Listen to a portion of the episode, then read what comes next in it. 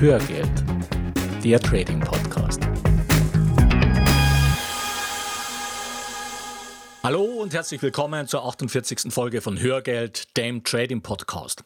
Ich bin Gerhard Hartmann. Und ich bin Gerhard Thürmer. Und wir freuen uns, dass du heute mit an Bord bist. Wir melden uns nach einer mehrwöchigen Pause wieder zurück mit dem zweiten Teil der Frage, wie erkennst du und profitierst du von Börsenblasen? Mhm. Aber bevor wir nun gleich in dieses Thema eintauchen, wollen wir dir noch eine Erklärung in eigener Sache geben. Und zwar haben wir vor ein paar Wochen ein Webinar auf die Webseite gestellt, mit dem wir unser letztes Aktienseminar beworben haben. Und ein paar von euch, die uns von Hörgeld oder auch von den Seminaren kennen, haben uns geschrieben, mhm. dass sie über das Webinar irritiert waren. Es war ihnen zu marktschreierisch, zu verkäuferisch mhm. und sie meinten, dass diese Art überhaupt nicht zu uns passen würde. Und als erstes wollen wir uns für diese Feedbacks herzlich bedanken, weil sie sehr hilfreich für uns waren und ihr euch viel Mühe gemacht habt, eure Eindrücke ehrlich und differenziert wiederzugeben. Also wirklich vielen Dank dafür. Es war für uns sehr wertvoll. Äh, zum Zweiten, wir können eure Überlegungen voll und ganz nachvollziehen, weil ja. wir uns genau diese Überlegungen auch im Vorfeld gemacht mhm. haben.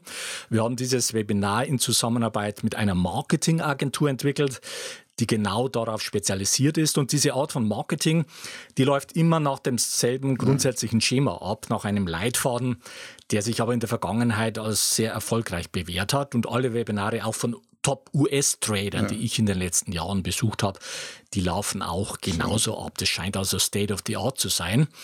Aber uns war natürlich klar, dass das in gewissem Konflikt zu unserer Philosophie steht, die wir in Hörgeld und auch in den Seminaren leben.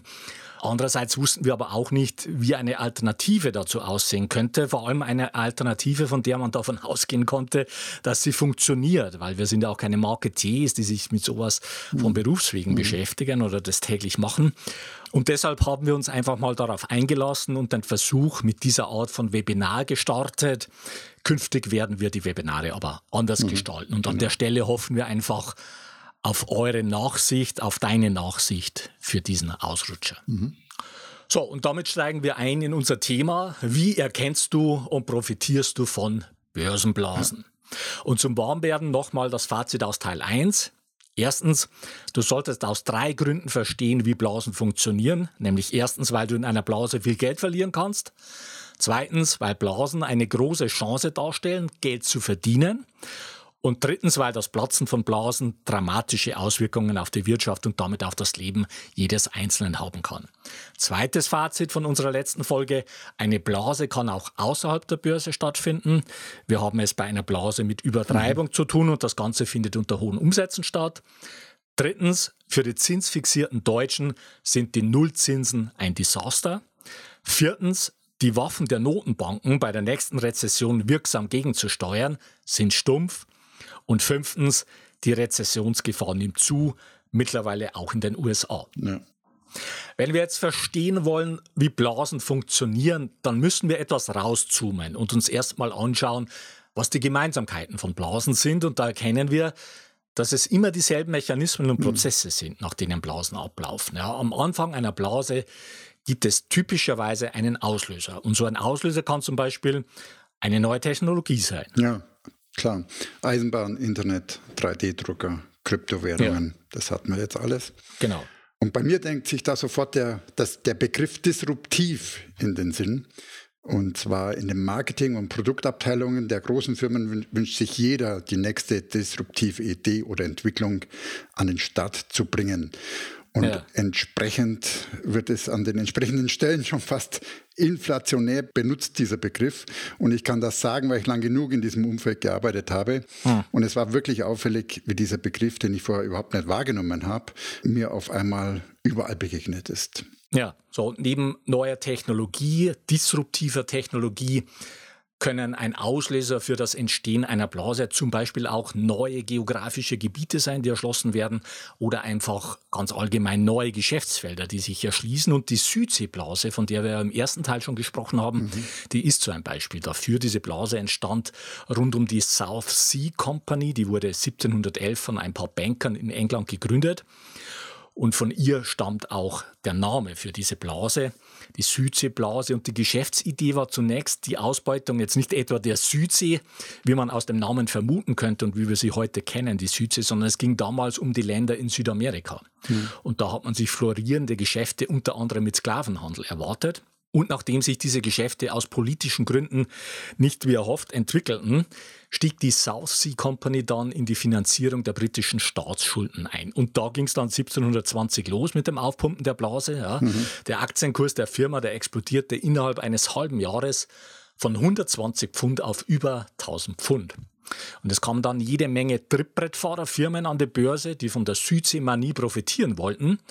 Und in der zweiten Jahreshälfte platzte die Blase dann und der Kurs der South Sea Company stürzte wieder auf 100 Pfund ab, von mhm. über 1000, mhm. wohlgemerkt. Und zurück blieben die unzähligen Anleger, die ihr investiertes Geld verloren hatten und darunter auch Isaac mhm. Newton. Mhm. Und von ihm stammt das Zitat, ich kann die Bewegung eines Körpers messen, aber nicht die menschliche mhm. Dummheit. Genau. Ja. Und Großbritannien mhm. stürzte durch das Platzen dieser Blase dann auch in eine schwere mhm. wirtschaftliche Krise. Mhm. Ja. Ja, zu dieser Zeit glaubten die Leute ja noch an den Homo economicus. Der Begriff, glaube ich, ist ja später geprägt worden, aber Newton durfte wohl die Schwäche dieser These im eigenen Geldbeutel erfahren. Und 260 Jahre später glauben wir schlauer zu sein und sprechen jetzt vom Behavioral Finance. Genau, also irgendwann hat man einfach, wir genau. haben es auch schon mal thematisiert, mhm. erkannt, dass der Mensch sich eben nicht nur rational verhält genau. in der Wirtschaft, sondern dass da sehr viel Psychologie reinspielt. Aber das ist noch eine relativ frische Erkenntnis und Wissenschaft. So, und es hat noch ziemlich gedauert, bis man in der Ökonomie das Verhalten des Menschen einfach realistisch betrachtet mhm. hat. Mhm. Wir sind bei den Mechanismen, die sich bei Blasen beobachten lassen und haben festgestellt, dass am Anfang meist ein Auslöser steht, wie zum Beispiel eine neue Technologie oder neue Gebiete und Geschäftsfelder, die man mhm. erschließen will. Mhm. Ja, und ein weiterer solcher Auslöser kann die Deregulierung sein. Ja, genau. Ja. Mariana ist ja aktuell das beste Beispiel dafür. Ja. Dazu noch ein nettes Update. Wir hatten das Thema ja. schon mal in einer vorigen Folge. Ja. Und zwar in Colorado liefern die Energieversorger inzwischen drei bis vier Prozent des Stroms an die Marihuana-Bauern. Okay. Und zwar deshalb, weil dort die Legalisierung in den vergangenen Monaten einen wahren Anbauboom nach sich gezogen hat. Ja. Und der Anbau findet vor allem in Lagerhäusern und anderen Gebäuden statt. Und zwar, mhm. weil es lange Zeit nicht erlaubt war, Hanf sichtbar anzubauen. Ich okay. weiß jetzt nicht, ob das immer noch so ist, aber ja. aktuell werden hauptsächlich Marihuana-Pflanzen immer noch indoor angebaut. Okay. Und der hohe Stromverbrauch kommt bei dieser Form des Anbaus von den Tageslichtlampen, den Belüftungen, ja. der Heizung, den Luftentfeuchtern. Also kommt einiges zusammen, auch die Klimaanlagen, die sie brauchen. Mhm. Und Angeblich belaufen sich die Stromkosten in den USA für den Hanfanbau inzwischen auf über 6 Milliarden Dollar. Okay. Das sind aber immer noch Peanuts letztendlich ja. gegenüber den Kosten, die jetzt ja. beim Schürfen von Bitcoin entstehen. Ja. Ich glaube, wir hatten das auch schon mal genau. thematisiert. Also 2018 zum Beispiel, mhm. da entsprach das dem gesamten mhm. Stromverbrauch von Dänemark. Ja, Mhm. Also was einfach die Rechenzentren, die Server und so weiter, mhm. die Rechner gefressen haben, um mhm. die Bitcoins in 2018 zu generieren. Naja, mhm. ja. unvorstellbar gewaltig. Ja, ja. Und jetzt zurück zum Thema Mariana. Und weil ja. dort die Mariana-Preise inzwischen so massiv gefallen sind, gibt es ja. auch die ersten Beratungsfirmen am Markt, ja. die die Bauern beraten, wie sie Energiekosten sparen und senken können. Okay. Das heißt, die Angebotsseite ist explodiert. Die ja. Nachfrage, naja, im Fall Mariana gab es die Nachfrage ja schon vorher. Ja. Sie stieg nicht nur so schnell wie das Angebot. Und ja. ich würde jetzt auch nicht zum Kiffen anfangen, nur weil es legal ist. Ja. Ja, ja. Und, aber Immer mehr Staaten folgen dem Beispiel, Marihuana zu legalisieren. Ja. Was dann in diesen Ländern immer sofort passiert, ist, dass der Anbau mit enormem Tempo hochgefahren wird. Und warum ja. tun die Staaten dies? Naja, vielleicht locken ja auch die Steuereinnahmen. Ja, klar. Klar. Aber die Erfahrungen sind wohl neben dem Steuereffekt auch äh, auf der anderen Seite durchwegs positiv. Und inzwischen haben mhm. in den USA über 50 Millionen Bürger straffreien Zugang zu Cannabis für den Freizeitgebrauch. Mhm. In Europa gibt es inzwischen viele Zwischenformen der fortschreitenden Legalisierung. Ja. In Portugal, alle, die das Rezzo-Video gesehen haben, wissen das inzwischen, ist der Besitz kleiner Mengen seit 2001 entkriminalisiert. Und ja. dort ist die Polizei einfach nicht länger an Cannabisrauchern interessiert. Und Luxemburg plant aktuell dem Beispiel Kanadas zu folgen und Cannabis ja. komplett ja. zu legalisieren. Und damit wäre Luxemburg das erste Land in Europa, das diesen Schritt in dieser Konsequenz geht. Okay. Und es gibt Schätzungen, dass die Einnahmen aus einer Cannabissteuer in Deutschland bei weit über einer Milliarde Euro liegen würden. Wir mhm. wenden hierzulande immer noch richtig viel Geld für die Strafverfolgung auf. Erst ja. vor kurzem habe ich gelesen, gab es in München wieder mal eine Großrazzia bei Hanfläden mit 180 mhm. Polizisten im Einsatz. Mhm. In diesen Hanfläden, dort werden Produkte verkauft, die aus den weiblichen Pflanzen gewonnen werden und legal eben bis zu einem THC-Gehalt von 0,2 Prozent vertrieben werden dürfen. Ja. Aber vor allem gehen bei uns die enormen Gewinne aus Anbau und Vertrieb bei uns an die Drogenmafia. Naja. Genau. Aber zurück zum Thema Blase. Es wird hm. immer ein riesiger Markt prognostiziert. Die Angebotsseite ja. explodiert. Die Nachfrage bleibt typischerweise dann doch etwas hinter den Erwartungen. Ja. Die Preise und Gewinne fallen dadurch und die Kurse kommen unter Druck. Ja, genau das ist der Effekt. Ja. Genau. Mhm. Wir ja. werden auch nachher nochmal darauf zu sprechen kommen. Und ein weiteres prominentes Beispiel einer Blase, bei der die Deregulierung eine wichtige Rolle gespielt hat, ist die Finanzkrise. Ja. Und in den Jahren und Jahrzehnten, muss man sagen, vor der Finanzkrise, da gab es eine Vielzahl von Lockerungen im mhm. Bankenbereich. Und wir nennen hier mal vier Beispiele. Aufgrund der katastrophalen Auswirkungen des 1929er Crashs hat die US-Regierung 1933 ein Gesetz verabschiedet, wonach Geschäftsbanken und Investmentbanken getrennt werden müssen. Damit einfach in dem Fall, dass die sich verzocken, nicht die Einlagen der braven Sparer gefährdet sind. Das war der sogenannte Glass-Steagall Act. Mhm. Und der war natürlich absolut sinnvoll. Und 1999 hat Bill Clinton aber genau das wieder aufgehoben. Mhm. Ja, zweites Beispiel. Es wurden in den Jahren vor der Finanzkrise immer mehr spekulative Finanzprodukte zugelassen, darunter auch die sogenannten Verbriefungen. Das heißt, die Banken konnten riskante Kredite vergeben und diese dann an andere Investoren weiterverkaufen. Und das hat natürlich genau dazu geführt, dass die Banken sich nicht mehr um die Risiken geschert haben, mhm. sondern die haben dann auf Teufel komm raus Kredite an bonitätsschwache Kunden vertickt. Und Beispiel 3, die US-Regierung hat die Parole ausgegeben, jedem ein Haus. Jeder Amerikaner sollte sich also ein Haus mhm. leisten können. Und dazu hat man die Vorschriften für die Kreditvergabe an Hauskäufer stark gelockert und auch Druck auf die Banken ausgeübt, großzügig Kredite zu mhm. vergeben. Mhm. Ja, und die Banken haben das dann natürlich gerne gemacht, insbesondere weil sie die Risiken ja sofort wieder mit diesen Verbriefungen weiterverkaufen konnten. Mhm. So ein viertes Beispiel. 2004 wurden unter der Bush Bush-Regierung die Eigenkapitalvorschriften für die Investmentbanken aufgehoben. Und ab da haben die angefangen mit extremen Hebeln von 30, 40 bis zu 50 zu arbeiten. Ja, und dass das kein Stabilitätsfaktor ist, das erkennt jederlei. Ja, und die Banken gerieten dadurch natürlich auch reihenweise in Schieflage dann ja. während der Finanzkrise. So, und nach der Finanzkrise, da hat man diese Vorschriften für die Banken weltweit wieder verschärft. Ja, und die Trump-Regierung arbeitet aber schon daran, das wieder zurückzudrehen. Ja, genau. Und je nachdem, wie weit Trump das treibt mit diesem Zurückdrehen, wird damit dann unter hm. Umständen die Basis für die nächste Finanzkrise gelegt. Ja. Jetzt machen wir eine kurze Werbung. Nutzt du schon Blinkist? Blinkist ist eine App, mit der du dir die Kernaussagen aus über 2500 Büchern in nur 15 Minuten durchlesen oder super praktisch anhören kannst. Mhm. Du würdest gerne lange Fahrzeiten, Arbeitswege und unnötige Wartezeiten sinnvoller nutzen. Dann ist Blinkist die richtige App für dich. Und das Spektrum der Sachbücher bei Blinkist reicht von Psychologie über persönliche Entwicklung, Business- und Leadership-Ratgeber, Biografien, populärwissenschaftliche Bücher, Börse und Geld, wie zum Beispiel Unangreifbar, Deine Strategie für finanzielle Freiheit von Tony Robbins, bis hin zu Gesundheit, Fitness und Ernährung. Du findest bei Blinkist alles Mögliche. Und am Ende von jedem Titel bekommst du konkrete Handlungsanweisungen, zum Beispiel Regeln für Kommunikation, Tricks für Gehaltsverhandlungen oder Lifehacks für deine Produktivität. Ja. Und die Titel werden von echten Menschen gelesen und produziert und jeden Monat kommen etwa 40 neue Titel dazu.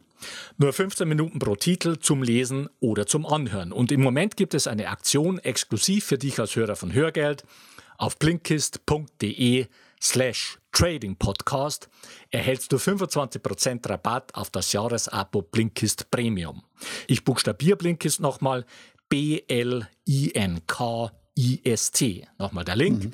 Blinkist.de slash Trading Podcast. Und das Beste daran, du kannst dort alles erstmal kostenlos testen, bevor du ein Abo abschließt. Sichere dir also jetzt 25% Rabatt unter blinkist.de slash Trading Podcast. Den Link findest du auch in den Show Notes. Ja. Ende der Werbung. Wir sind bei den verschiedenen Auslösern für das Entstehen von Blasen. Neue Technologien, neue Gebiete oder Geschäftsfelder und die Regulierung. Es muss aber nicht zwingend einen primären Auslöser für das Aufpumpen einer Blase geben. Man kann zum Beispiel die chinesische Wirtschaft als eine einzige große Blase betrachten. Ja. Oder auch die weltweite Verschuldung, ja, die haben wir ja sowohl bei den Staaten, wir haben das bei den Unternehmen, bei den Haushalten, die nimmt immer weiter zu und das ist praktisch eine, ja, ich sag mal, systemimmanente, säkulare Entwicklung, äh, die einem kein gutes Gefühl für ja. die Stabilität des Finanzsystems gibt, ohne dass man da jetzt einen singulären Auslöser benennen könnte. Kommen wir zum zweiten Mechanismus, den wir bei Blasen sehen, und zwar zur Explosion des Angebots. Und was meinen wir damit? Wenn sich neue, aussichtsreiche Geschäftschancen und Märkte auftun, dann stürzen sich viele Firmen da drauf. Mhm. Das heißt, neue Firmen, die schießen plötzlich wie Pilze aus dem Boden. Und es kommt auf der Angebotsseite zu einer Goldgräberstimmung. Alle wollen einfach an diesem neuen Markt teilhaben. Die Firmen ändern ihren Namen, um darüber zu signalisieren, dass sie auch in diesem Markt tätig sind. Ja. ja. Naja, während der New Economy Blase hat schon alleine der Internetbezug im Firmennamen ausgereicht, damit die Aktien des Unternehmens nach oben getrieben wurden. Also manche haben da ein Ad-Zeichen einfach mit eingebaut. Ja, genau, und das hat schon gereicht, das hat ja, schon geholfen. Ja. ja. diese Explosion des Angebots, du hast es ja vorhin auch schon erwähnt, geht einher mit einem steigenden Zustrom an Geld seitens der Investoren und Anleger. Ja. Das heißt, die Investoren und Anleger, die wollen natürlich auch von den neuen Chancen profitieren. Es fließt damit viel Geld in Venture-Capital-Firmen zum Beispiel, die damit entsprechende Startups finanzieren. Und für eine neue Firma, die in dem neuen Markt tätig sein will, ist das dann entsprechend leicht an Geld zu kommen. Ja, und Firmen, ja. die in dem Bereich schon etwas etablierter sind, die können ihre weitere Expansion über sogenannte Private Equity-Firmen finanzieren die wiederum dann das Geld von den Investoren einsammeln. So, und im nächsten Schritt gehen die Firmen dann an die Börse und finanzieren sich über die Ausgabe von Aktien. Mhm. Und aktuell haben wir wieder so eine Phase, in der sehr viel Geld schon in Silicon Valley geflossen ist und eine Vielzahl von Firmen an die Börse gehen. Ja. Uber und sein Konkurrent mhm. Lyft, die beide hatten ja einen ziemlich schlechten Börsenstart, die sind ziemlich abgestürzt. Dann Pinterest und Zoom äh, sind schon hier äh, an die Börse gegangen. Ja. Dort war auch der Start äh, deutlich besser gelungen. Slack, Airbnb, WeWork und viele andere, die stehen in den Startlöchern mhm. für einen Börsengang. So, und ein weiterer Mechanismus von Blasen ist, dass mit utopischen Wachstumsszenarien argumentiert wird. Das heißt, dieser neue Markt, der scheint dann gigantisch groß zu sein. Die Bäume wachsen praktisch in den Himmel. Mhm. Und es werden neue Bewertungsmaßstäbe angelegt. Das heißt, diese bisherigen Regeln, die gelten nicht mehr.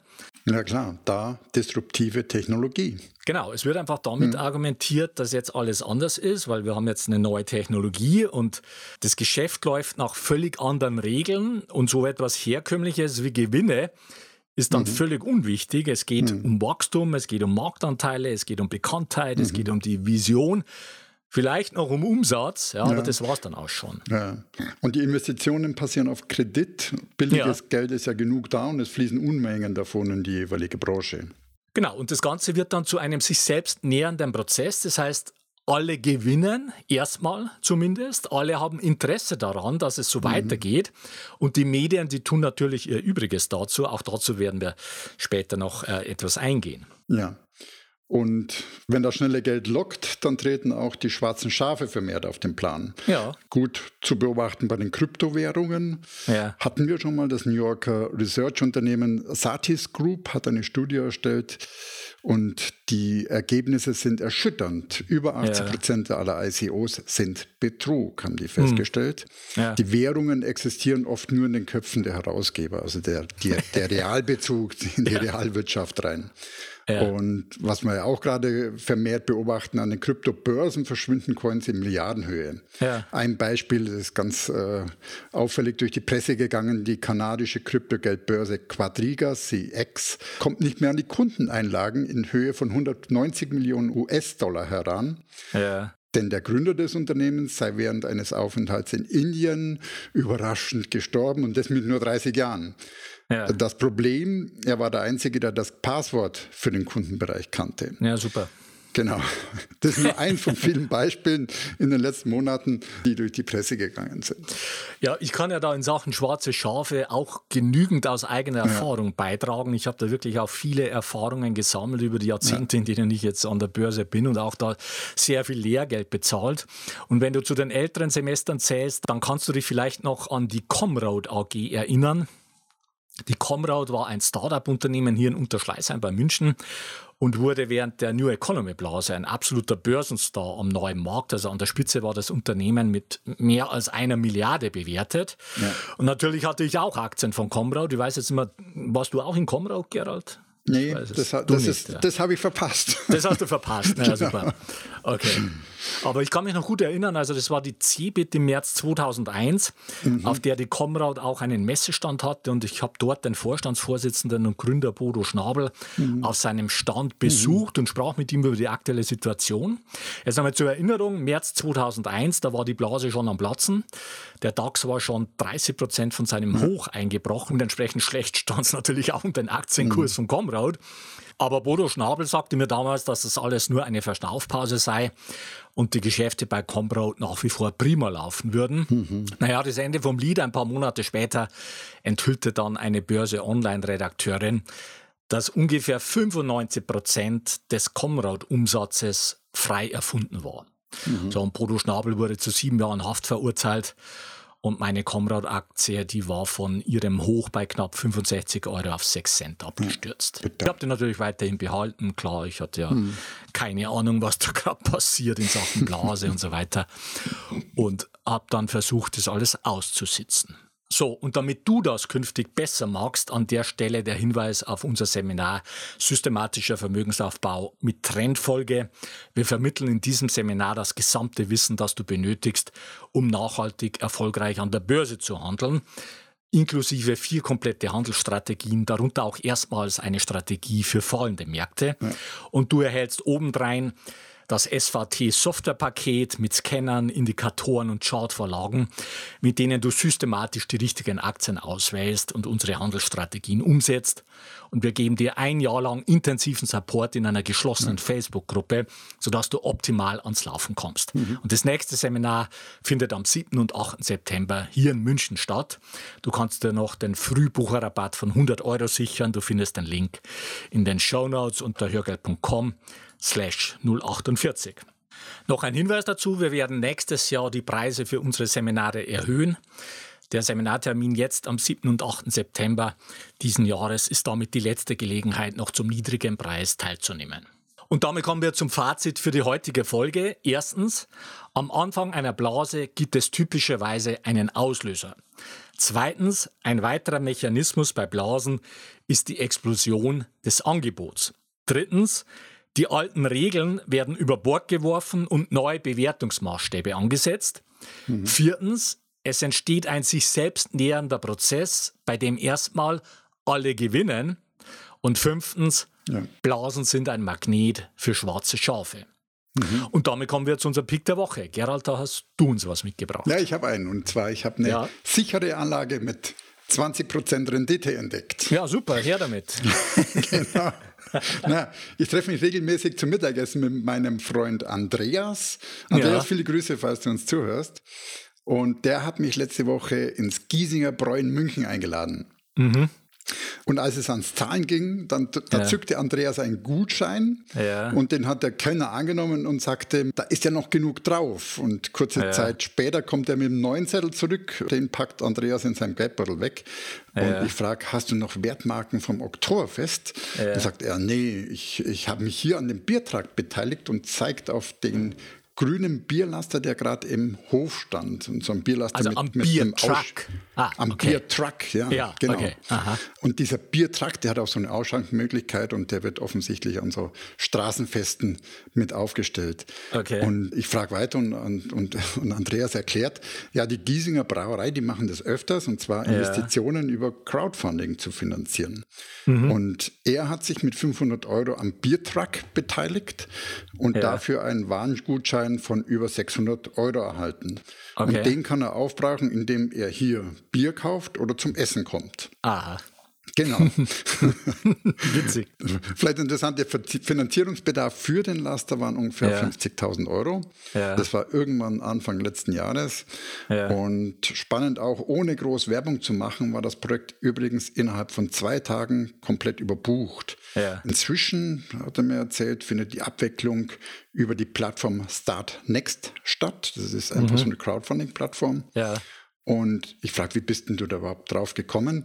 Und er sagt, ja, der Ursprung war die Finanzierung einer neuen Produktionshalle. Ja. Und die Geschichte der Finanzierung, die hat ihn damals sehr fasziniert. Ja. Die Brauerei versuchte damals, das Geld in Eigenregie von privaten Investoren einzusammeln. Mhm. Das hat wohl auch schnell funktioniert. Sie sind jedoch in eine juristische Problematik gelauf, gelaufen, nämlich unerlaubt Bankgeschäfte abzuwickeln, haben dafür ja. auch äh, eine Anklage bekommen. Mhm. Und sie wurden auch verurteilt und mussten das Geld binnen kurzer Frist an die Investoren zurückzahlen. Ah, ja, ja. Genau, also ganz ähnlich der Geschichte von Heinrich Staudinger, der in Österreich als der Bankrebell in die Schlagzeilen gekommen ist. Mhm. Der wollte ja auf ähnliche Weise die Waldviertler Schuhfabrik erweitern. Ja. Übrigens sehr sehenswert, der Dokumentarfilm zu seinem Waldviertler Projekt ja. unter dem Titel Das Leben ist keine Generalprobe. Okay. Den Link vom Trailer packen wir mal mit in die Shownotes rein. Mhm. Zurück zum Giesinger Bräu. Die haben sich nach dem Prozess mit einer gewagten Mail an die Investoren gewandt.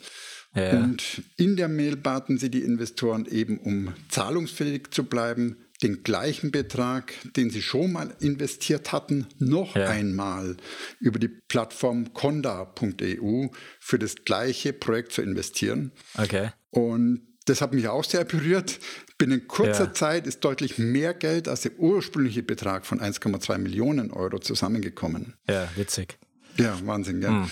Und ja. hier ging es übrigens um eine Rendite von 6 oder 8 Prozent pro Jahr, ja. die allerdings auch in Form von Biermarken ausbezahlt wurde. ja, okay. Das Ganze aber auf Lebenszeit ausgelegt.